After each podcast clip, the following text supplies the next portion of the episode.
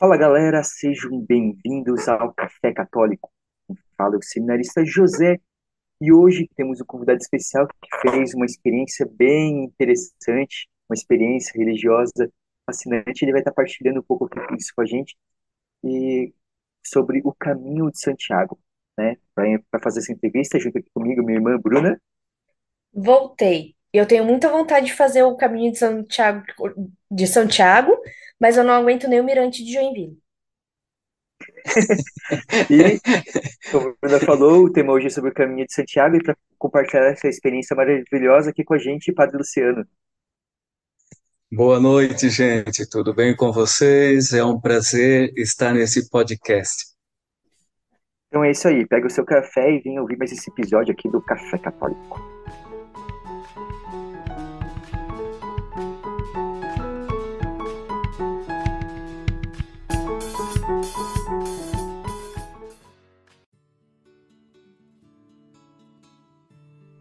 Padre Luciano, seja bem-vindo. Para a gente começar, acho que o senhor pode se apresentar aí, para quem não conhece, porque a gente tem ouvintes aí pelo país todo, né, se apresentar de quem o senhor é, de onde o senhor é.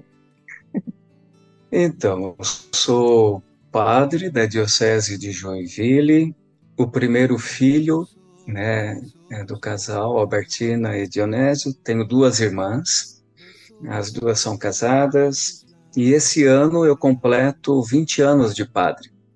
Eu entrei no seminário com 15 anos, fiquei padre com 25, bem novinho, e agora, depois de oito anos trabalhando aqui no Regional Sul 4 da CNBB, eu, tô, eu vou começar sábado na minha quinta paróquia, a ajudar então o povo de Deus é, ali em Araquari, mais especificamente na paróquia São Luís Gonzaga, né, que abrange, hoje abrange oito comunidades. Então, acho que seria um pouquinho isso. Sou formado em liturgia e, e sabe que o desejo de fazer o caminho, nem sei onde surgiu. é, eu lembro que o padre Everton James Clapot, que é da nossa diocese, ele fez o caminho, mas de ônibus, e trouxe um brochinho, uma lembrancinha. E foi a primeira vez que eu ouvi falar do caminho. E, e, era, e essa vontade foi despertando, como você, hein, Bruna? É, ele fica dentro da gente, sabe? É, esse chamado parece que vai lembrando que a gente precisa fazer essa peregrinação. É, não existia nenhum motivo aparente, não tinha nenhum motivo aparente. Apenas sentia que eu precisava ir, né? E isso eu tinha 16 anos, imagina. Né? E em agosto do ano passado, eu soube que sairia da CNBB e iria para uma paróquia. E seria bem no meio do semestre, ali, é, mês de maio, porque para fazer o caminho no inverno lá, que é final de ano, ou no verão, né, nas férias do meio de ano, é, é muito complicado, porque o calor lá é, é muito grande, né, o sol, calor, faz muito imagina calor, você caminhar... Faz calor, faz... É, faz então frio, você tem que ir na primavera, é isso mesmo, e você tem que ir ou na primavera ou no outono, e isso como padre não, é impossível, né? Então o que, o que deu certo, eu saindo da CNBB, e para uma paróquia no, nesse período. Eu conversei com o bispo, perguntei se ele me dava um mês é, de intervalo entre uma função e outra. Ele disse sim, sim, é, vai fazer o caminho. E assim, depois de alguns meses, eu desembarcava na Espanha para dar início à jornada mais incrível que eu já vivi. Tá? É uma jornada incrível, incrível, incrível. E no caminho, sabe, gente, é, Bruna, José e o pessoal que está nos ouvindo, eu conheci pessoas muito especiais. Depois, acho que até uma coisinha que vocês podem me perguntar se eu esqueci, é as histórias do caminho, as pessoas que eu conheci, sabe? Umas pessoas incríveis. É, é, pessoas de inúmeras, inúmeras nacionalidades. O mundo inteiro está lá, né, fazendo o caminho. É muito bonito. E eu conheci a bondade genuína do ser humano, comi coisas gostosas, comidas, a comida espanhola é muito boa. Eu vi umas paisagens lindas, igrejas lindas, fé. Imagina, eu vi igrejas do século VIII. Nossa. é a, maioria, a maioria das igrejas era do século XI, imagina. Então, assim, no ano 1000, ano 1100, né? É, é, é, é uma coisa indescritível, indescritível, emocionante, coisas muito lindas, sabe? E, e. É, e, e, não, e só, só pensar que o caminho ele existe desde o século IX. Então são 12 séculos de pessoas peregrinando. É um é uma, privilégio. Uma coisa bem. Essa é uma coisa bem interessante que talvez alguns que tenham estejam ouvindo, talvez nunca, talvez nem, talvez nem nunca tenham ouvido falar sobre o caminho de Santiago, né? E realmente é uma coisa uhum. muito antiga, assim, né? essa questão da peregrinação, sobretudo ali a partir do século IX, né, ficou muito famoso né, na Europa, fazer, fazer peregrinações, faziam peregrinações para Jerusalém, para Roma, e um dos mais uhum. famosos que se tornou, mais famosos e muito famoso até hoje, feito até hoje, é esse caminho justamente para Santiago de Compostela, né? Tem, existem alguns caminhos diferentes, e até pergunto para o senhor, qual foi o caminho que o senhor fez? Porque existem alguns trajetos um pouco diferentes, né? Sim. Eu fiz o caminho que eles chamam é o, o mais feito, né? Que é o caminho francês. Começa na França, daí a gente sobe os Pirineus, que é uma cadeia de montanhas que divide é uma cadeia de é uma divisão natural da França e da Espanha, né? E daí o resto do caminho é feito todo dentro da Espanha. Mas lá na Europa se fala que o caminho começa na porta de casa. então tem o caminho do norte. É muito bonito esse pensamento. É, é, o caminho começa na porta de casa. Eu conheci um rapaz chamado Felipe. Eu conheci dois Felipe. Um Felipe da Espanha e um Felipe da Itália. Ele saiu de, de Turim. Tava três meses caminhando e chegamos juntos. Caraca três meses caminhando. Ele saiu de Turim. Né? Eu conheci um francês que saiu de Paris, só que ele ia já, já estava dois meses caminhando, só que ele não terminaria em Santiago. De Santiago, ele ia continuar até Fátima, mais um mês. Caraca! Ele disse que a, a esposa estava bem feliz, que ele estava fazendo a peregrinação, que ia ficar três meses fora.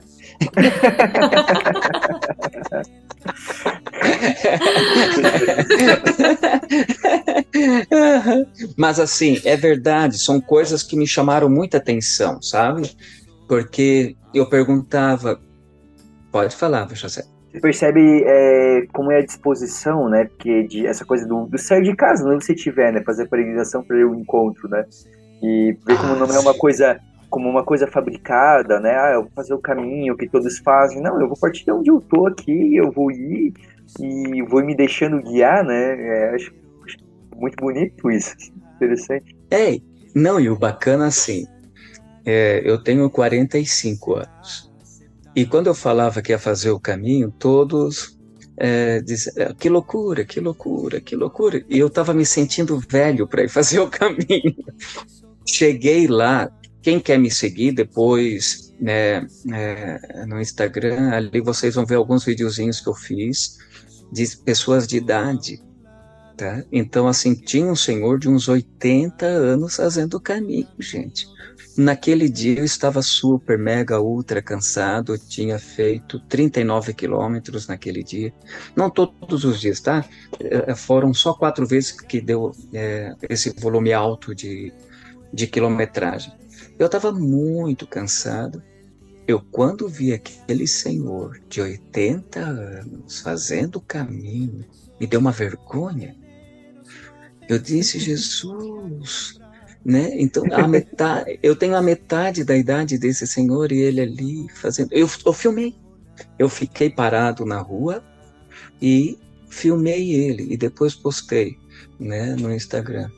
E aquilo me chamou a atenção. Eu via casais de 70 anos, gente, no mínimo 70 anos, caminhando de mãozinhas dadas. Ai, que lindinho. Lindo, lindo. É verdade, vocês vão ver uns cinco vídeos meus de casais caminhando de mãozinhas dadas. E tudo casais de idade, na faixa de uns 70 anos. É, então tá em tempo de eu ir fazer. Aham, tá vendo, Bruna? Não, porque assim, uhum. agora com a pequena, né, para os ouvintes, agora que eu tô voltando a gravar o podcast, né, minha filha tá com três meses. Agora com uma criança é difícil planejar fazer isso. Não, eu vou lá, quando estiver ah. fazendo bodas, bodas de 50 anos, aí a gente vai. Mas pode se preparar. Bom, vou, vocês que também estão ouvindo, se, o, o, José disse que depois vai colocar né, o endereço ali do Instagram. Isso Mas tinha um casal tinha um casal mais jovem daí que estava com os dois filhos, na média de seis, sete anos, os dois filhos. O esposo carregava uma mochila nas costas, uma mochila no peito.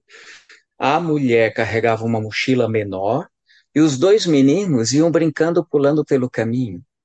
O que me chamou muita atenção, porque eu os, conhe... eu os vi uma semana antes. E eu disse, ah, eles só estão passeando, eles não devem ser morador. Depois de uns 10 dias, eu os vi novamente caminhando no Sebreiro. O Sebreiro é lindo, vocês vão ver algumas fotos se, se me stalkearem por lá. É, tem Casa dos Celtas.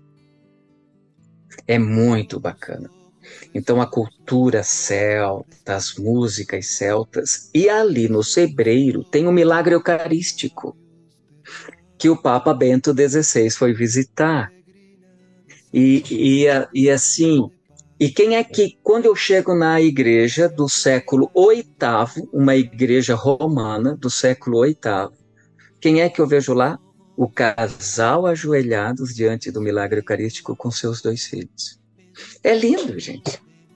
É lindo. Então, assim, você vê inúmeras pessoas, sabe, de diferentes é, tem crianças, tem jovens, tem adultos, tem idosos, tem casais, tem pessoas que caminham em grupo, tem pessoas que caminham sozinhas. Então, o caminho é muito livre e ele é muito democrático, sabe? E isso chama muita atenção. Acho que para nós cristãos, né, o que, que nos chama muita atenção? Que o caminho é o Cristo. Então, nós fazemos o caminho. Isso nos traz muito forte. A gente segue o caminho. Ele é o caminho, a verdade e a vida. Então, fazer o caminho é se colocar diante desse Cristo no caminho do discipulado. Mas, da mesma forma que ele diz, Eu sou a luz do mundo, ele também diz, Vocês são a luz do mundo. E da mesma forma que ele diz, Eu sou o caminho, querendo ou não querendo, eu fazendo o caminho, eu também me torno o caminho ao meu testemunho, à minha vida, né? Então, assim, para nós é, é muito forte meditar tudo isso.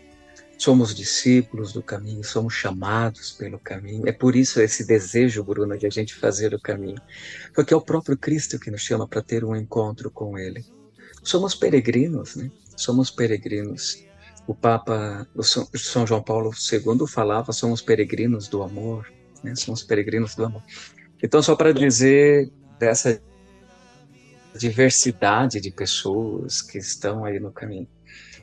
Mas, é, sabe, é, voltando ali a essa questão que o caminho desde o século IX, depois eu posso até dizer como surgiu, como que aconteceu tudo isso, mas imaginar que pessoas do mundo inteiro, mil e duzentos anos, passam por este caminho, dá vontade de chorar pessoas que passam por esse caminho com seus sonhos, os seus desejos, as suas frustrações, as suas sombras, as suas luzes, os seus conflitos, os seus pedidos de perdão, os seus pecados, as suas graças. Então, assim, imaginar inúmeras, inúmeras, séculos e séculos, mais de mil anos, pessoas passando pelo mesmo caminho, é, e você tendo a graça de fazer isso. É muito lindo, sabe? É muito lindo. É, essa parte democrática, como o senhor falou, realmente é uma coisa muito bela e bonita se pensar, e pensando nesse caminho espiritual, o caminho que é Jesus Cristo, né? No fim, claro. é, é, a grande uma, o senhor falando assim, veio muito forte assim, de como no fim é um grande sinal de que é, o que importa é a gente querer se colocar no caminho, né? Às vezes a gente pensa uma série de coisas e ali é o grande sinal de como, tipo, para fazer o encontro com Cristo basta querer caminhar, né? Basta tá ali, né? Verdade. Você tem que querer fazer o caminho. Basta Verdade. querer fazer, começou a fazer e daí as coisas vão acontecendo, né? E, e daí esse caminho físico como um, como um sinal, como um símbolo para esse caminho que a gente vai fazer da nossa vida espiritual com Deus, né? É. É interessante pensar isso. E sabe por que, que me chamou a atenção? Porque eu achava que eram apenas as igrejas patrimônio da humanidade. Ok, do século VIII, século IX, século X, século XI, XII, assim por diante. Mas depois, fazendo o caminho, que eu descobri que o próprio caminho é patrimônio da humanidade. Porque são 1.200 anos as pessoas fazendo o caminho a Santiago. Só que, pasmem, aqui é outra coisa muito doida, muito linda. Esse caminho ele já existia, porque era uma rota comercial dos romanos. Então você tem certos momentos que você pisa em calçadas de pedra feita pelos romanos no primeiro século. No, prime no primeiro século ainda, contemporâneo a Jesus. Mil anos de, de história dele. Então, assim, tu caminha em pedrinhas que tem gente passando por cima dois mil anos. Tu tem ponte do século I antes de Cristo, feito pelos romanos, pelo, pela rota romana de comércio. Então, isso, gente, para nós que somos um país jovem, tu passar por uma rua de dois mil anos é uma coisa, é, é, tudo muito novo, é tudo muito lindo, tu sente uma emoção muito grande, né? Claro, tem tem trilhas pedregosas, não, não é calçado. Eu senti dor, senti, tive alívio, tive, tive alegria, tive, tive tristeza, tive. Tudo, tudo, tudo foi muito intenso. E ao mesmo tempo muito simples. Eu não consigo nem me desvencilhar dessa experiência, eu quero me aprofundar cada vez mais nas histórias né, do caminho. Tem lendas lindíssimas no caminho também, muito bonitas, muito bacanas. Mas, acima de tudo, eu quero compartilhar com vocês o que aprendi, o que estou aprendendo, o que também vou aprender ainda. O caminho é muito recente na minha vida.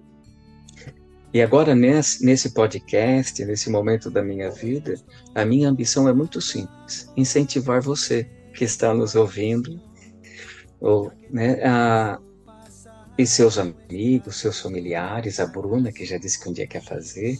Eu também fazer... quero fazer um dia. Opa! a fazer o caminho de Santiago, tá? A fazer o caminho. Tem inúmeros. Para ganhar compostelana, que é o certificado de peregrino, não precisa fazer 820, tá, Bruna? Uhum. Então, a Catedral de Compostela, ela exige pelo menos 100 quilômetros. Isso você faz cinco dias de forma muito tranquila, seis dias com 20 quilômetros por ah. dia. Eu tava vendo que então, era, é, é 100 os últimos 100 quilômetros a pé ou a cavalo, e pode ser 200 quilômetros se for de bicicleta. Aí eu só fico olhando o caminho, assim, como é que tem o louco que vai de bicicleta ali? Tá ligado? Porque eu acho um negócio meio... inúmeros, inúmeros, inúmeros, inúmeros. Muita gente fazendo de bicicleta. Gente. Muita gente. É, e é muito doido, porque tem gente que sabe, ó, Teve um cara que saiu de Roma. Gente. Então, assim, aquilo que eu digo, eu não conheci, mas se vocês procurarem aí no Google, teve um senhor que saiu da China. e, e, e, sabe que é insano, que eu não entendi o pessoal. Depois, se vocês quiserem, a gente pode aprofundar, anotem aí se acharem por bem. É assim, eu perguntava, ah, que legal, você é da onde, né? E, ah, esse é o meu sétimo caminho. Esse é o meu décimo caminho. Eu conheci um italiano de 72 anos. É, ele é do norte da Itália, esqueci qual que é. É uma cidade perto de Turim, né? Al, é, Angelo, o nome dele, Angelo. E e a gente começou junto lá na, na França. A gente estava na fila do albergue, esperando o albergue abrir para poder se hospedar. E ele ele disse que é era o décimo primeiro caminho dele. A gente começou junto e terminou junto. A gente ia se encontrando às vezes pelo caminho. Né? E eu dizia, mas o que, que esse cara tem? Que, Para que fazer 11 vezes? Eu conheci gente que fez sete vezes, fez dez vezes, né? E, mas só quem faz o caminho sente. É um retiro profundo. É um retiro. É. Por, porque assim, no primeiro dia, e foi o Ângelo que me deu a dica, né? O Ângelo, eu, a minha mochila estava pesando 9 quilos, 9 quilos e 400. Ele disse, tu não vai aguentar. Ele disse, elimina, elimina, elimina, até chegar a 6 quilos. E, era o primeiro dia, não tinha começado a caminhar ainda. Eu fui tirando, fui tirando, fui vendo, fui vendo, fui vendo. Eu consegui chegar em 8 quilos. Eu despachei já para Santiago, daí chega lá, só pega. Tem esse serviço de transporte também, né? Mas sabe que 8 quilos para mim foi tranquilo. A mochila também toda especial.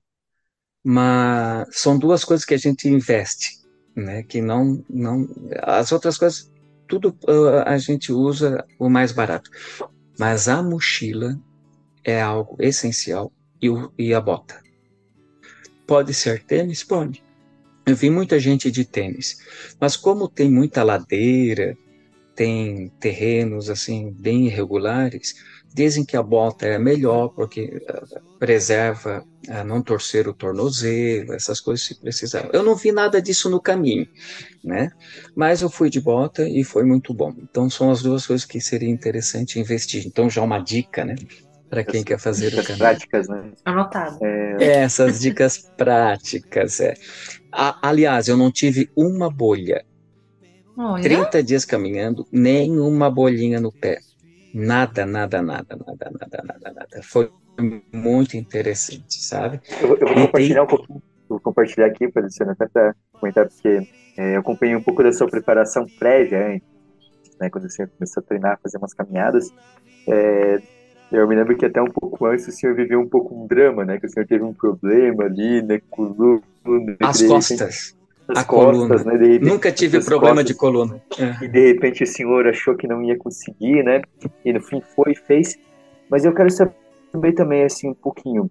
É, não teve, mas teve algum momento, assim, durante o caminho, que talvez, assim, o senhor pensou que talvez, assim, olha, não sei se eu vou conseguir, não sei se eu vou dar conta porque não, não sei se teve algum momento assim que o, que o senhor teve que né, buscar esse. Entendo. Entendo. Entende? De, tipo assim, olha, será que eu vou conseguir? Porque, tipo, sei lá, tô na metade ainda. Uhum. Não, não, é interessante. Quando eu saí daqui, eu achar, eu, eu rezei muito para que eu desse conta, né? Porque eu tive problema de coluna, fiquei 15 dias com dores e não sabia o que que era. Né? Mas lá, na verdade, eu, não tive bolhas nos pés. Eu senti a minha panturrilha uns dois dias, porque eu, eu dois dias seguidos eu tive que fazer é, trechos muito longos e eu ando muito rápido e não dava tempo do meu organismo se, se recuperar. De quando eu caminhei um pouquinho menos e fui um pouco mais devagar, o meu organismo já se recuperou, não tive mais dores nenhuma na panturrilha, né? E nos últimos cinco dias eu senti um pouco o joelho, tá? Depois de 25 dias caminhando. Mas era diferente daqui do Brasil, porque aqui já na preparação eu fazia, eu corria. E mas eu estraguei o meu joelho. E nas preparações, para subir a escadinha aqui do seminário, que o Zé conhece, a escadinha da capela que dá para o refeitório, é, são três degraus, degraus, né? São três degraus. E ali eu não conseguia caminhar. E lá a dor não era assim, era só um mal-estar. Caminhando 30, 33, 35 quilômetros, né? Então, é... então não senti nada praticamente. E não tive isso, não.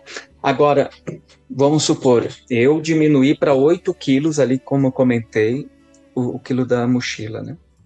Lá pelo décimo dia, eu já tinha separado uma sacola plástica dentro da mochila já tinha mais ou menos um quilo e meio de coisa que eu não usava mais, que eu sabia que não ia usar e que eu achava que ia usar. E a gente vai percebendo porque o caminho também é uma metáfora da vida, né? A gente vai percebendo que para viver, a gente não tem que acumular, a gente tem que largar. A felicidade não está no acumular, no ficar carregando pesos. É de estar livre. É de estar livre para viver relações no caminho, rezar, contemplar. Ah, isso era uma coisa bonita também. A gente começava, a gente eu digo porque foi o Alberto, que é um senhor casado, vovô, e, e a gente fez o caminho juntos. É um amigo aqui é, de Santa Catarina e a gente começava o caminho fazendo a leitura orante, Alexio Divina, todos os dias, era sagrado. Então, é, a gente ouvia alguns comentários né, bíblicos do dia, de alguns podcasts também de, distintos sobre leitura orante diária, da liturgia diária, a gente silenciava um pouco, e tudo caminhando, toda a oração caminhando pelo caminho. A gente silenciava um pouco e depois a gente ia de forma orando também a nossa experiência daquele evangelho naquele dia, como a gente também tem missão. E depois a gente se liturgia das horas, né? Depois que a gente rezava ali a, a leitura orante, daí a gente celebrava a liturgia das horas, tudo caminhando. E depois, de forma individual, no momento do dia, às vezes era antes de dormir, ou às vezes era durante a caminhada, isso era muito livre. Daí cada um fazia sua oração do terço. E a missa diária, onde a gente chegava também, né? sempre tinha missa dos peregrinos, então a gente participava. Participavam no final da tarde, assim, quando estavam chegando então, no local? Assim, quando vocês estavam chegando no local? Depende. Depende. Tinha lugares que eu vou eu não me lembro, é, eu passei por mais de 100 povoados, né?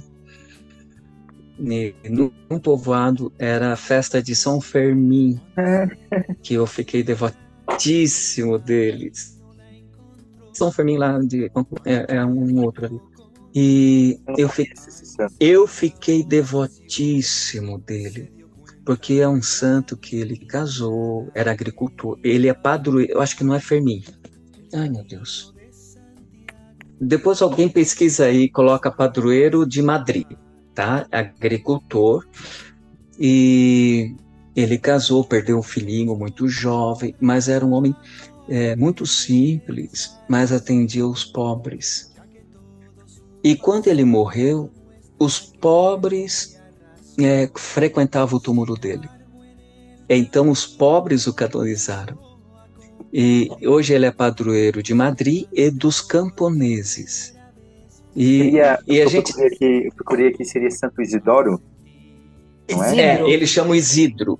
Isidro. Isso, Isidoro Isidro. Isidro. Esse mesmo, esse mesmo, esse mesmo.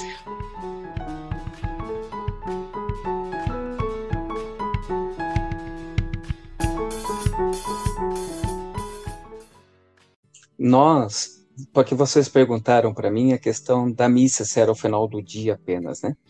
E nesse dia era uma segunda-feira. E a gente chegou e para tomar uma água numa praça na frente de uma igreja e a gente viu movimentação. Daí pensamos, será que vai ter missa agora? Vamos já participar, né? E era a festa de Santo Isidro. E era uma região agrícola. Então a gente entrou na igreja, todo mundo cheirosinho, perfumadinho. A gente já tinha caminhado uns 25 quilômetros de mochila e vamos lá, vamos participar da missa. Só que daí começou com uma procissão. Lá vocês vão ver videozinho da procissão também. Fomos até é, uma lavoura. O padre deu a bênção em todo o campo, né? Voltamos para a igreja com os sinos tocando numa igreja bem antiga, bem linda, e, e participamos da missa e, e, damos continuidade ao nosso trajeto. Então era muito assim, não era muito programado né? É, a, a, gente se deixava conduzir também pelo caminho. Tá? A gente também se deixava conduzir pelo caminho. Foi muito, é muito bonito. E depois, quando eu tive em Madrid, né, eu fui à catedral e os restos mortais de Santo Isidro estão lá na catedral. E daí eu me emocionei muito, me emocionei bastante. Tá aí, José. Temos então que pesquisar e gravar um episódio sobre Santo Isidro. ah, e tem dois ainda. E tem mais dois que depois eu vou lembrar e passar para vocês. Ai, é demais, é demais. Eu fiquei muito devoto desse pessoal. Luciano, é, e voltando assim, a gente tá indo para frente, voltando, né? Mas esse não tá legal. Isso, isso. Mas voltando um uhum. pouquinho assim na, na preparação, né? O, o, o, senhor já começou, né, fazendo um pouco do, do, do, caminho aqui no Brasil, né? As pessoas não sabem dessa opção, ah, né? Ah, sim. Na verdade, tem um caminho, como foi dito, né? Eu fiz o caminho francês. Tem vários caminhos, mas tem um caminho que ele não dá a quilometragem certa é, ele só tem 80 quilômetros. Então, quem faz esse caminho não consegue a Compostelana. Então, a Catedral de Santiago é, autorizou Florianópolis, olha que massa, né? Florianópolis tem o caminho brasileiro de Santiago. São 25 quilômetros, 23, 25 quilômetros, numa paisagem que daqui a pouco eu falo para vocês que quem faz essa parte aqui no Brasil e depois vai para esse caminho menor de 80 quilômetros, ganha Compostelana, porque ela, ela conta tá? É, pela Catedral de Santiago. Uhum. Então, e olha aqui, é, é, é muito bonito. É aqui na ilha, sai da paróquia Nossa Senhora de Guadalupe, em Canasvieiras, passa pela praia da Lagoinha, que é a coisa mais linda do mundo, a comunidade de São Pedro, sobe um, uns morros lindos, com os mirantes naturais lindos, vai para a Praia Brava, até chegar nos ingleses, tem um outro morro pelo caminho, chega nos ingleses, vai para o Santuário Sagrado Coração de Jesus e de Nossa Senhora dos Navegantes. Isso eh, a gente fez, a gente saiu de manhã, era umas oito e meia, e era uma hora a gente já tinha terminado, tá? E, e a maioria é, é pela praia. É lindo, lindo. Só que eu já fui de mochila, já fui de, né, de bastão, já fui com a bota, né, a roupa própria. Então, para ir treinar. Então, assim, essa foi a, uma das preparações que eu fiz. Então, você que quer fazer o caminho de Santiago, saiba, não é obrigatório, mas tem o caminho, de, o caminho brasileiro de Santiago aqui em Florianópolis. Legal, Óbvio, tem fazer horas complementares. gostei, gostei, gostei dessa. ah, verdade. Tá aí, próxima vez que a gente for visitar o José, a gente faz isso. e mais perto de viajar, eu também passei no Mosteiro Trapista, né? Então é um mosteiro que eu gosto de ir, que fica em Campo do Tenente, pertinho de Curitiba ou Mafra, né? Fica entre Curitiba e Mafra. E, e lá eu fiz três dias bastante caminhada. E lá para mim foi uma riqueza, porque eu, ali também eu percebi que no caminho da vida a gente se encontra com os santos anônimos Destaco duas pessoas aqui para vocês, lá do mosteiro. O padre José, né, o irmão José, melhor dizendo. Ele, vocês já ouviram falar da Bayer? Já. Das aspirinas uhum. e não sei o que, já ouviram? Ele é o filho do dono. Eita! Ele era o homem mais rico da América Latina, morava aqui em São Paulo, tocava os negócios da família numa, numa casa de 400 metros quadrados, só ele e um cachorro. E ele largou tudo, doou tudo. A casa passou por uma, por uma instituição de, de, da pastoral do povo da rua e entrou e, e, sabe o que, que me chama a atenção? Que o sapato dele, de tanto que ele fica de joelhos, ele parece o sapato do Bozo que tem o bico assim para trás, de, de tão orante. esse é o irmão José. E tem o padre Francisco, que era aviador, que ficou nas mãos dos alemães é, durante a Segunda Guerra Mundial. Teve estilhaços, tem até hoje estilhaços, porque ele completou 100 anos agora, dia 10 de maio. É um santo. Ele, ele largou a faculdade, ele largou a noiva, entrou no mosteiro também. Então, assim, no caminho da vida a gente encontra as pessoas santas. E, e, e, lá no mosteiro foi um espaço onde eu também me preparei para o caminho, tá? Então, me organizei. Depois da Assembleia Geral dos Bispos, que foi meu único, último trabalho aqui na CNBB, fui para o aeroporto. Estava dentro do avião. Vocês acreditam? Eu estava dentro do avião. O avião já estava com as portas fechadas, eu já estava com cinto de segurança o, o piloto disse: Nós vamos descer porque não podemos mais. Um transtorno do cão. Resumindo, atrasei um dia, porque eu só pude voltar é, ir para é, para a Europa no outro dia. Né? Então, por isso que eu tive que acelerar é, a caminhada, porque senão não daria conta né? Uhum. e dos dias que eu tinha planejado. E, mas graças a Deus ainda isso foi um mal menor, porque tinha gente que conseguiu viajar só depois de cinco dias. E eu já consegui no dia seguinte, né? Então chegamos na França, é, na cidade de Saint-Jean-de-Pied-de-Port, e começamos lá. Uma igreja linda. Participamos de uma missa em francês que eu não entendi nada. nada, nada, nada, nada. E lá a gente se virava com portunhol, com inglês, com aquilo, com mímica, né? Com tudo, apontando. Esse era o jeito da comunicação. Tinha gente do Brasil, do mundo inteiro, melhor dizendo, né? E daí no outro dia de manhã, cedinho, a gente sai para começar o primeiro dia. A gente saiu para subir os Pirineus. Uma vista linda, gente. A gente caminhando sobre as nuvens. Lindo, lindo, lindo. E sabe o que me chamou a atenção? Eu conheci uma menina. É... Esqueci, é um dos países ali britânicos, né, da, da coroa, melhor dizendo, e ela tinha 17 anos e estava fazendo o caminho sozinha.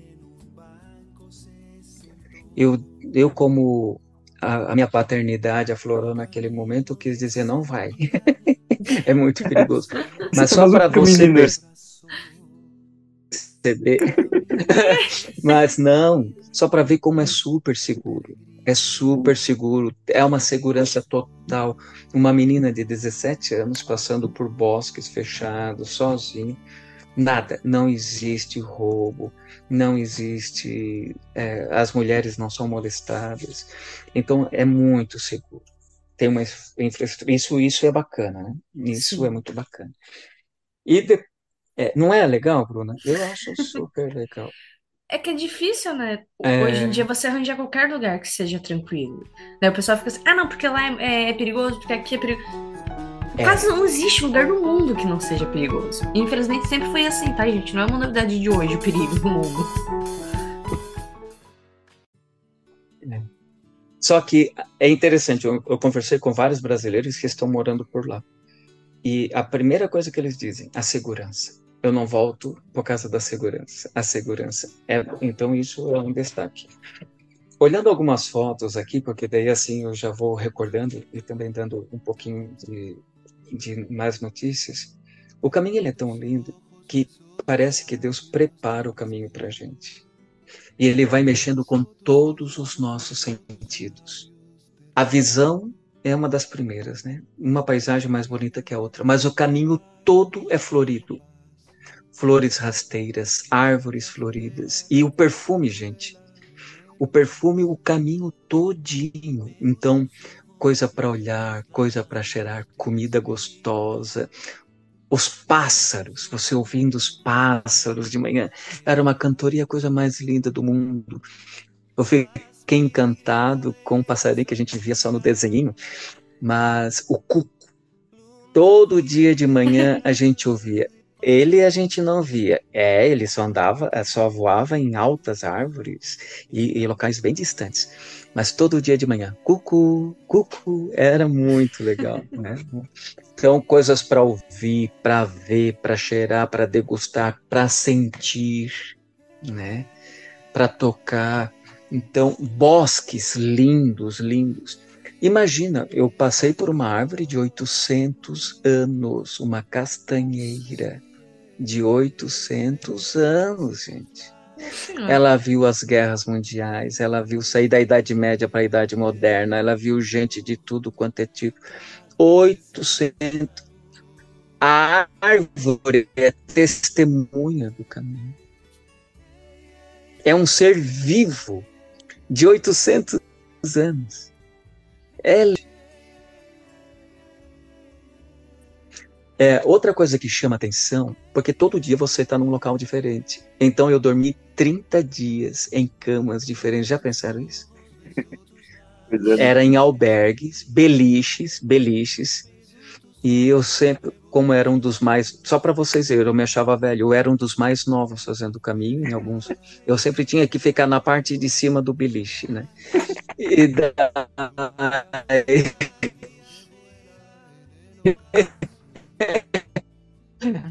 e todos os dias uma cidade diferente, uma cama. Isso também é, isso tudo é muito educativo, né? Isso tudo é muito educativo. É um grande exercício de ascese, né? Essa, essa descida, né? Desse desapego, né? Ele acaba sendo isso, é. né? É um grande exercício, né? A gente fala é daquela. É verdade, a gente fala das, das, das, vias, ele tem um pouco dessa via purgativa, né? Eu percebo, assim, um pouco desse, desse desapego, né? Do se desapegando. É como o senhor já até comentou um pouco antes, quando falou daquela experiência da mochila, para no meio de tudo isso encontrando o essencial, né? Que no fim é Cristo, né? No meio de tudo isso, né? Eu, encontrando o essencial. É. E a gente vai percebendo, não tem como não associar. Eu tenho que me desfazer do, dos pesos que eu carrego na mochila para poder caminhar, senão eu não consigo. Mas na vida a gente leva para a vida. Tem pesos que a gente carrega desnecessários. A gente não tem necessidade de, tudo que carrega. A gente carrega mágoas, a gente carrega acúmulos de tantas outras de, de tantas formas, né? Então o caminho também é uma metáfora da vida que nos ajuda também a perceber que a gente precisa de pouco para ser feliz. E, e, e nisso o senhor falando também de 30 dias, 30 lugares diferentes, é, imagino que passa também um pouco né, nessa metáfora, né, dá para a gente pensar um pouco no como a gente é, está preparado para acolher a cada dia aquilo que Deus Deus quer, ah, né? A gente, isso é lindo. A gente, porque a gente, a gente quer muito que as coisas sempre aconteçam da mesma nossa maneira, né? Então a gente se perguntar né, se a gente está preparado para, pô, se Deus mudar os planos do nosso a cada dia, né? Cada dia for diferente, como que a gente reage, né? Eu acho que só para você perceber que quando eu e o Alberto tentamos fazer um planejamento, nunca deu certo. é verdade. É no, quando a gente chegou na Espanha, a gente queria é, já reservar com antecedência o metrô para ir até Pamplona, que de Pamplona a gente ia para a França daí. A, a gente perdeu o dinheiro. é, um dia a gente também queria reservar um, um albergue, não deu certo, a gente perdeu o dinheiro. Agora, quando se deixa, deixava o caminho conduzir, o caminho aqui, quando eu falo, sempre o caminho maiúsculo que é Cristo, quando a gente deixava o caminho conduzir a gente, tudo dava certo. A gente cria muitas expectativas, a gente planeja muito, a gente não vive o caminho, a gente passa pelo caminho. A gente não dá atenção às coisas que vê, às coisas que percebe. É, às vezes temos que diminuir o ritmo, né? Quando eu sentia dores, o Alberto diminuiu o ritmo para me acompanhar. Né? E, ó, um exemplo. Tem um, um, um espanhol chamado Felipe, esse não é o de Turim, esse é o espanhol. O Felipe, um jovem normal, querido, bom, ele viu uma garota de da Polônia ela estava com uma mochila de 15 quilos. E todos disseram para ela: Você não vai dar conta, não vai dar conta. E ela não abriu mão. Bolhas, é, pé todo inflamado, é um horror. Ele não saiu do lado dela, não era namorado, não era um amigo, se conheceram. Ele ajudou ela o caminho inteiro. À noite preparava a janta para os dois. Sabe que é, a gente vê a bondade, o amor no caminho é o essencial. E é assim na nossa vida também. No caminho a gente encontrou pessoas que botavam uma mesa e tinha água, tinha suco, tinha frutas para a gente pegar. E a gente queria pagar, não, não, é doação, é para vocês e comendo. Né? Então a gente vê muita solidariedade no caminho também, né? muita solidariedade. Eu estou olhando aqui algumas coisas, tipo fotos de pontes. Eu acho que eu passei por umas 50, 60 pontes. E todas romanas, todas do século IV, V, VI, VII. Então, assim, uma mais linda do que a outra, é, de pedras, sabe? Um, umas coisas lindas, lindas, lindas, lindas, lindas mesmo. Mas vou parar de falar um pouquinho e aguardar algumas perguntas aí de vocês, algumas dúvidas.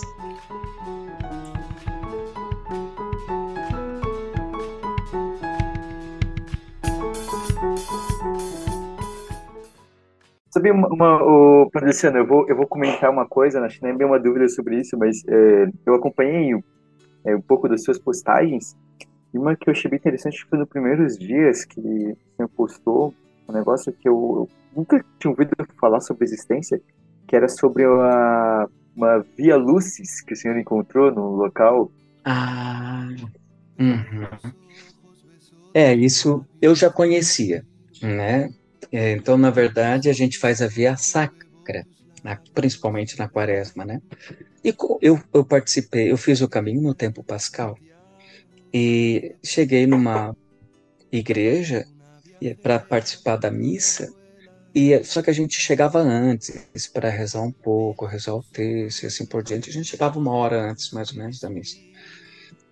E eles iam fazer a Via Lutis, que daí são os mistérios da ressurreição. Jesus que aparece para os apóstolos, para Madalena, né, até a ascensão. Tá? Então tem, tem as estações, a Via Lutis. Na nossa diocese tem uma Via Lutis muito bonita em Itaiópolis, em Alto Paraguaçu. Tá? E ela faz parte da tradição, né? só que a gente desconhece, a gente foca somente na Via Crucis mas tem a Via Luz, o caminho da luz, né? É, é, é, bem bacana. E eu achei, achei bonito, porque se a gente faz toda sexta a Via Crucis na quaresma, a gente pode fazer toda sexta, no tempo pascal principalmente, essa Via Luz, para celebrar o Cristo ressuscitado em nosso meio também.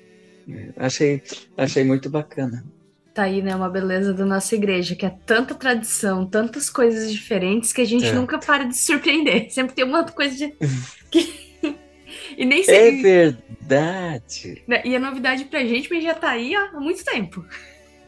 Ah, é caminho, né? Eu imagino que a gente tá falando de uma coisa aqui que a gente falou, pô, é uma antiga, né? Mas eu, eu tenho a certeza que talvez vão ter ouvintes que vão estar tá ouvindo aqui, talvez nunca ouviram falar sobre o que é o caminho de Santiago, né? e vão estar aqui descobrindo, ah. né? E realmente essa beleza, né? De, de uma igreja que é, de uma tradição, mas que está sempre é, se renovando. É tão rico que a gente nunca é, nunca dá conta né, de tudo. Né? Ah, foi interessante você ter tocado isso, me, me. Porque muitas pessoas perguntavam, por que Santiago? Por que Santiago? O caso do São Tiago, o apóstolo Tiago, o apóstolo o Tiago maior, que é chamado, que era pescador, filho de Zebedeu e Salomé, né? E que estava pescando e, e lá no Mar da Galiléia, Jesus chama para fazer parte de seu discípulo, ele e o seu irmão João. Então, Tiago, irmão do, do apóstolo João também, e, e, e, se tornou muito próximo ali de Jesus, né? É, Tiago e João eram é, tinham uns tempera eles tinham um temperamento muito forte, tanto que Jesus chamava eles de filhos do trovão. Né? então, assim, então é esse Tiago. E como toda a Espanha era muito forte, por isso que no Chile também tem Santiago, que é colonização né, espanhola. Então, é o, a capital Santiago tem a ver com o caminho de Santiago, a cidade de Santiago de Compostela também. Mas o por que? Mas então o, o apóstolo não era lá da, da Galileia, não era lá né, de Israel, não é lá da Ásia. Como é que foi me aparecer ali na Península Ibérica? Né? Como é que foi para lá? Então, em Santiago de Compostela, a igreja acredita, né? Nós acreditamos que estão os restos mortais do apóstolo Tiago. Porque logo após a morte de Jesus, Tiago foi até a Galícia, né? Ali é, um pouquinho para cima de Portugal. Aliás, o galego, né, a língua falada nessa região, é, é uma língua muito parecida com o português. O nosso português nasceu da língua galega. Né? Então, isso é interessante também. E, e Santiago foi para essa região e ele tentou é, é, pregar o evangelho. E lá em Finisterre, ele estava muito, mas muito já desanimado, porque ele pregou, pregou, pregou e ninguém acreditou. E Nossa Senhora apareceu Nossa Senhora para ele e disse assim: Volta, você já semeou, mas não vai colher. Então volta para Jerusalém. E ele voltou então para Jerusalém no ano 44. E quando ele volta para celebrar a Páscoa, né, é, lá em Jerusalém, ele foi preso e decapitado pelo rei Herodes, Agripa I, que era o neto do outro Herodes naquela época que Jesus nasceu. Tá? Então, só que ele tinha algumas pessoas que seguiam ele. O grupo, como é, São Lucas, seguiu o apóstolo Paulo, né? assim por Barnabé seguiu o apóstolo Paulo. É, é, Santiago também tinha é, pessoas que seguiam ele. Ele foi jogado de qualquer forma depois de captado. Esses discípulos pegaram o corpo e levaram novamente esse corpo lacrado lá para essa região. Tá? Então, por isso que o corpo de Santiago está lá, é, nesse local da Espanha. Tá?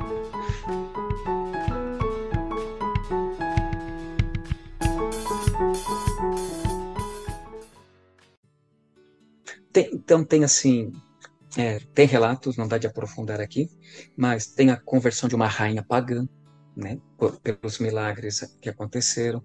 Por que Camp, é, Compostela? Né? Por que Compostela?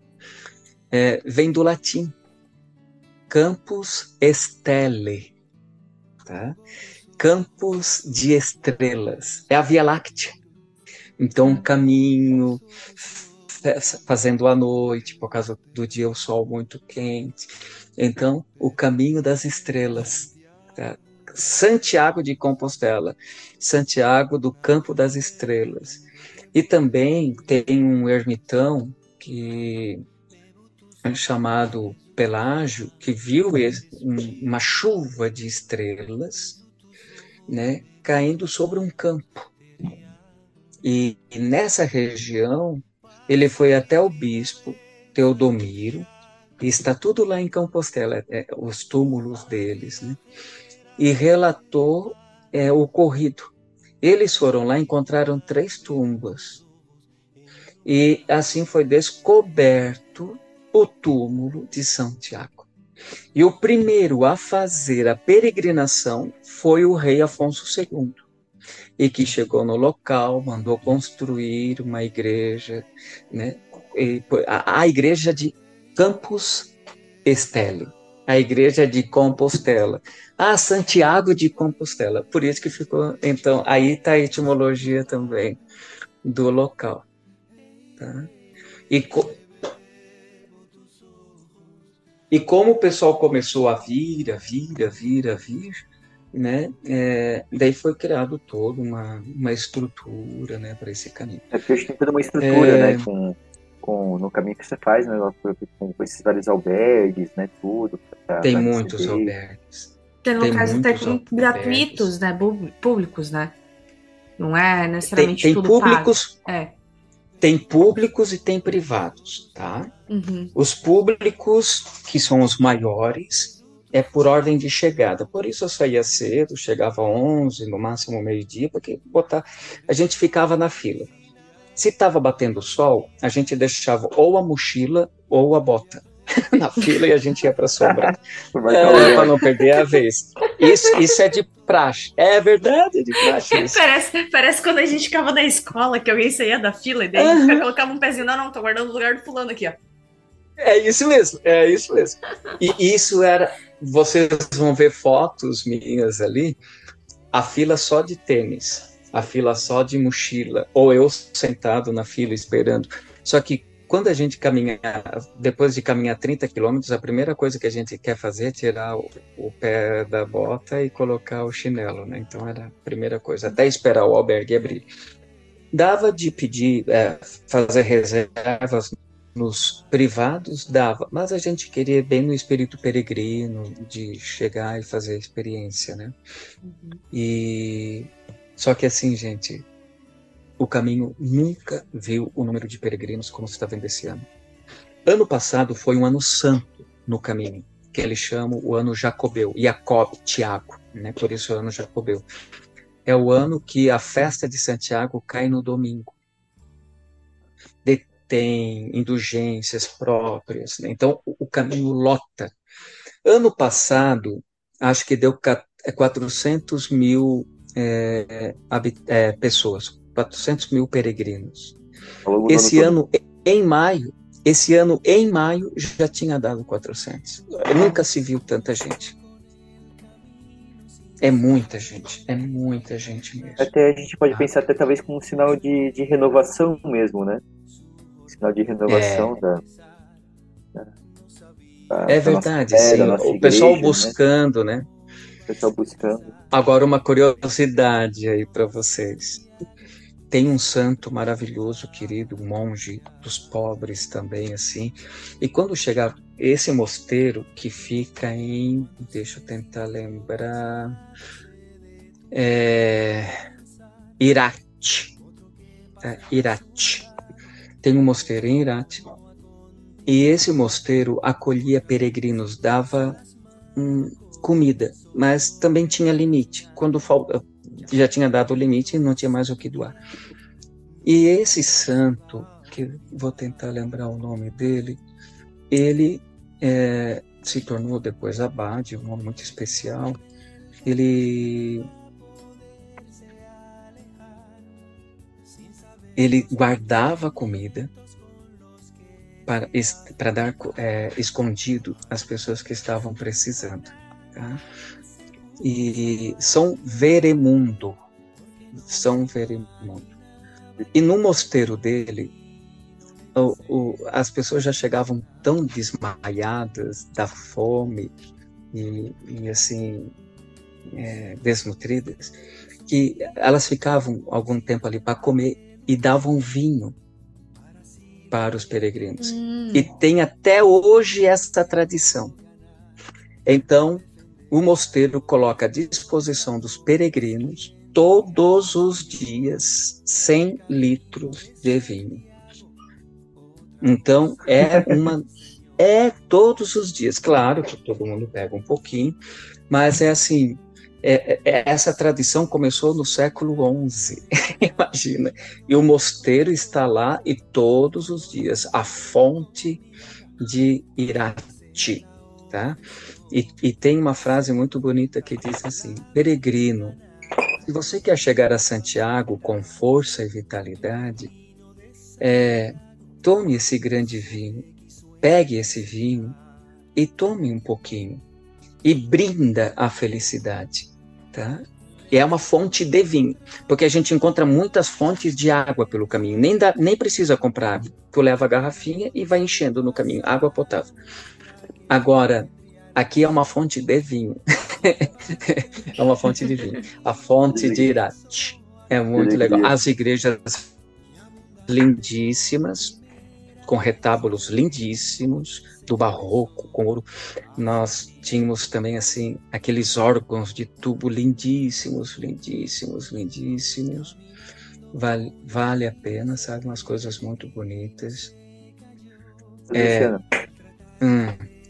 É, que eu comentar aqui, tipo assim, partilha aqui dá pra gente ficar horas e horas, né? Mas assim, até por uma é. questão de tempo que a gente vai ter que parar aqui, né? Deixar no gostinho um pouquinho também, né? É, uhum. vai poder entrar no seu Instagram, ver um pouco do que você compartilhou, né? Tem textos e textos e imagens, né? Tem mensagem pro senhor, né? Sabe? Mas assim, eu queria que de maneira é, é, é, sucinta assim, você pudesse no fim, assim, definir. É, afinal, quando o Senhor chegou, né? Digamos, você passou por tudo isso, mas e quando o Senhor chegou em Santiago, né? Falou assim: terminei o caminho, concluí esse caminho. O que foi que o Senhor sentiu assim? Chegando na cidade de Santiago, o coração começa a apertar, porque foram 800 quilômetros. E e quando a gente chega perto da catedral, tem as gaitas de fole já sendo tocadas. É uma grande festa. Quando chega no pátio, em frente à catedral, no, num grande átrio, você vê peregrinos se abraçando, chorando, é, deitados, rezando. Está, é, é uma emoção muito forte a gente deixa a mochila, a gente nem consegue ir para o albergue. A gente deixa a mochila no guarda-mochilas que tem lá no guarda-volumes, participa da missa do meio-dia. E lá já tem o Botafumeiro. Aquela catedral, gente, não, ela é imensa. Não tem um lugar mais para sentar peregrino sentado pelo chão, pelas colunas, por tudo quanto é canto. É só peregrino com pés inchados, com dor aqui, com dor ali, mas todos louvando e agradecendo a Deus. Participa da missa, tem toda a sessão do Botafumeiro, que é um incensório de um metro e sessenta 1,65 maior do que eu, tenho 1,63m. Eu ia falar, é o tribo que é maior do que eu, o pessoal tirava sarro. Uhum. E daí, é, aquele incenso lindo, aquela, aqueles hinos belíssimos. Depois a gente vai, faz fila para passar na frente do túmulo do apóstolo de São Tiago. É muita emoção. Em Santiago, reservei três dias para ficar lá, porque é uma experiência de uma vida. A experiência de uma vida, como eu disse no início, é, o caminho me marcou, mas a cada dia, em diferentes situações da vida, o caminho volta. Eu aprendi essa lição lá no caminho. Então, nessa situação que estou vivendo, eu vou agir dessa forma. Então, diariamente, o caminho ainda ele nos ensina. Né? Eles nos ensinam. E depois eu achei que vou falar de um casal alemão. Eles só falavam alemão. Eles não enrolavam inglês, eles não enrolavam espanhol. E a gente ficou tão amigos, tão amigos, tão amigos. E como que a gente se comunicava? Mímica. O amor, o amor encontra caminhos. O amor encontra caminhos da, das relações. É, é, isso é bonito. Tão diversos. E, e, e pasmem, eu terminei em Santiago. Eles, eu fui de ônibus a Finisterra e a Mochia. Eles continuariam ainda a pé. Dariam mais uns 10, 15 dias caminhando. Esse casal de alemão. E quando encontrava eles nos albergues, eu via ele fazendo massagem nos pés dela, enquanto ela tomava banho de sol. Então, sabe que tem umas coisas que você perce... que você vê no caminho que você diz é coisa de Deus. É bonito, é muito bonito.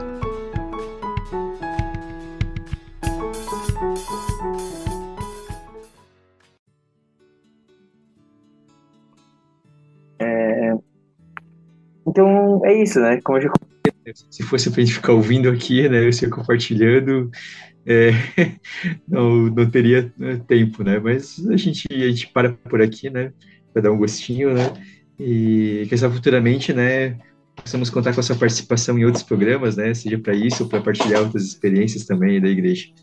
E agora nós vamos um para prazer. as nossas dicas culturais. Então, padre, é, é, depois de todo esse papo sobre o caminho de Santiago, um pouco dessa partilha da um pouquinho né, dessas experiências, é, o senhor tem alguma coisa para indicar para as pessoas de livro, filme, alguma coisa? Olha, eu eu para me preparar assisti muitas coisas no YouTube, tem muitas coisas legais, sabe? Porém tem um filme, tem vários filmes, tá, sobre o caminho. Mas tem um filme, se eu não me engano, ele é de 2010, tá? Chamado é, O Caminho, The Way, tá? Então, bem sugestivo. Ele conta a história de um pai oftalmologista. Não, tô, não vou dar spoiler, tá? Só para dar o contexto para vocês. E o seu filho, né? E eles tinham uma relação muito distante, esse pai e filho. E o rapaz vai para a Espanha para fazer o caminho. Só que teve uma fatalidade. O pai vai até lá e termina o caminho pelo filho. É muito interessante, vai contando as histórias, os trajetos, os lugares por onde passa, as companhias que vai fazendo, tá? E vale a pena. The Way, tá? O Caminho, o nome do filme. Eu acho que é 2010, 2011. É essa dica cultural que eu dou para vocês. Mas sobre o caminho, vocês encontram muitas coisas interessantes, tá? No YouTube, no Google e assim por diante. Bruna, sua dica? Então, a minha dica é. Eu vou indicar um perfil do Instagram, tá? Do. De um chefe, né? Um cozinheiro, o Rui, que. Primeiro que assim, né? Agora que eu sou mamãe, eu tô tendo que me virar com marmitas, porque eu não tenho mais tempo para cozinhar, né? Então, ele ensina a fazer marmitas pro pessoal que tem o dia corrido. E ele recentemente também fez o caminho de Santiago de Compostela. E eu acompanhei o caminho dele, o preparo dele e o caminho dele, né? E foi muito bonito. Talvez eu calculando que talvez ele e o padre estivessem lá simultaneamente. é, é, um cozinheiro de Curitiba, né? E é muito legal. E eu tava com muita saudade de gravar o podcast, gente. Bom, o que eu vou dar de dica não é diretamente sobre o, o caminho, nas relações de caminho, mas de peregrinação, mas porque quando se fala de peri, se fala né, de caminho peregrino, eu não tenho como não, não, não acabar pensando nos relatos de um peregrino russo, né, que é uma, um livro sensacional, né, eu recomendo, que é, não se sabe o autor, mas relata a história de um, de um homem, justamente numa peregrinação pela Rússia, a ideia dele é fazer uma peregrinação até Jerusalém, e ali ele vai fazendo todo um caminho de oração, né? Isso que a gente compartilhou, né? Enquanto ele vai caminhando, ele vai fazendo um caminho espiritual também, um caminho de transformação ali. É muito interessante, esse é um livro muito bom. Então, Bruna, considerações finais? Nos sigam no arroba café.católico e entrem em contato conosco, né, para partilhar aí o que, o que vocês têm achado do programa e dar dicas, ideias do que a gente pode gravar também. E também pelo link que tem na nossa bio do Instagram, você pode entrar no nosso grupo do Telegram, né? E ali a gente também partilha. Então é isso aí. Padre Luciano, muito obrigado, tá? Por dar esse convite, por partilhar com a gente, né? Tantas histórias, né? E, e, terminamos com a oração do peregrino, pode ser? Pode ser, com certeza. Então tá bom. Em nome do Pai, do Filho e do Espírito Santo. Amém. Amém. Ó Deus, que tiraste teu servo Abraão da cidade de Ur dos caldeus, protegendo em todas as suas peregrinações, e foste o guia do povo hebreu através do deserto Pedimos que protejas teus filhos e filhas que, por amor ao teu nome, peregrinam nesta vida. Sê para nós o companheiro nas caminhadas, guia nas encruzilhadas, alento no descanso, desafio nos perigos, albergue no caminho, sombra no calor, luz na escuridão, consolo nos desalentos e firmeza em nossos propósitos, para que por tua mão cheguemos são e salvos ao término do caminho, enriquecidos de tuas graças e virtudes, e possamos sempre viver em nossas casas, cheios de saúde e perena alegria. Amém. Amém. Muito obrigado, gente. Um abraço e sempre à disposição, tá? Obrigado. Um grande abraço a todos e até o próximo Café Católico.